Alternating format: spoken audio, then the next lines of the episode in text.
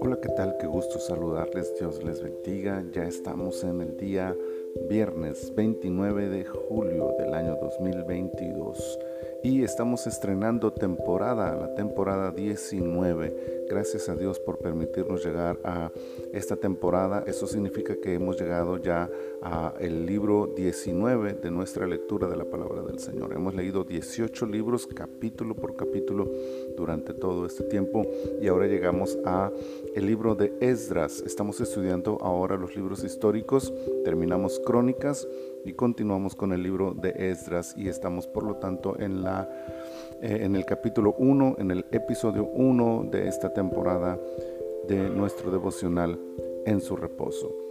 El libro de Esdras en su capítulo 1, el versículo 5 dice, entonces se levantaron los jefes de las casas paternas de Judá y de Benjamín, y los sacerdotes y levitas, todos aquellos cuyo espíritu despertó Dios para subir a edificar la casa de Jehová, la cual está en Jerusalén.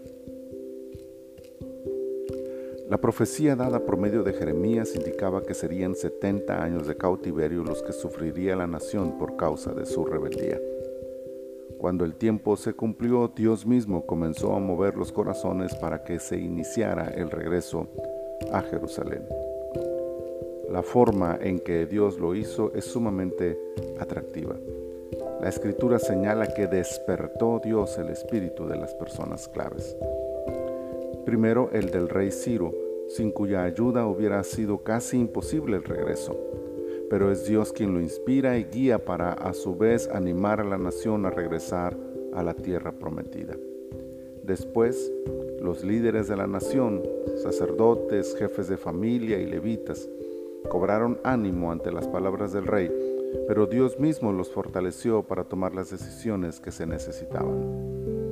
Por último, la expresión todos aquellos puede incluir al pueblo de Judá, quienes pudieron sentir cómo Dios estaba abriendo puertas para regresar y se gozaron en esta posibilidad, poniendo manos a la obra para volver a su heredad. En, en todos los casos es Dios quien lo hace porque la expresión despertó Dios nos demuestra su verdadera condición sin la ayuda divina. Estaban dormidos, aletargados, sin fuerzas, sin visión, muy probablemente sin siquiera recordar la profecía, pero el Señor va a ellos, les habla al oído, con firmeza, con seguridad, y despierta aquello que se encontraba dormido en sus corazones su espíritu, su disposición, su deseo de regresar, su recuerdo de la tierra santa, del templo a Jehová. Despierta en ellos el deseo de ver de nuevo la ciudad, de restaurarla, de volverse a Dios y de adorarlo en su santo templo.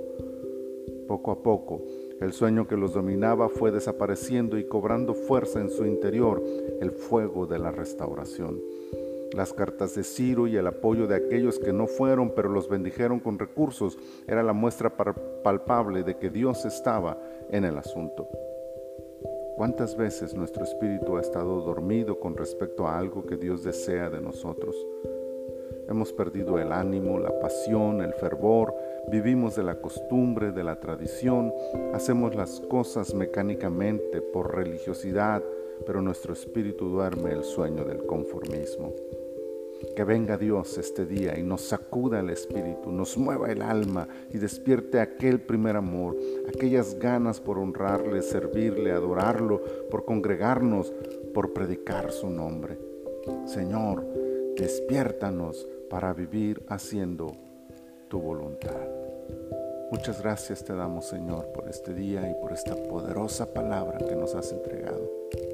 Bendícenos, Señor Despiértanos, Padre, ayúdanos a levantar ese espíritu y seguir avanzando y seguir creciendo y seguir haciendo tu voluntad. Que este día, Señor, tu presencia nos inspire y nos motive, Señor, para seguir adelante. Muchas gracias te damos por todo, Padre, en el poderoso nombre de Jesús. Amén. Amén. Mis amados hermanos, el Señor les bendiga junto a todos aquellos a quienes ustedes aman.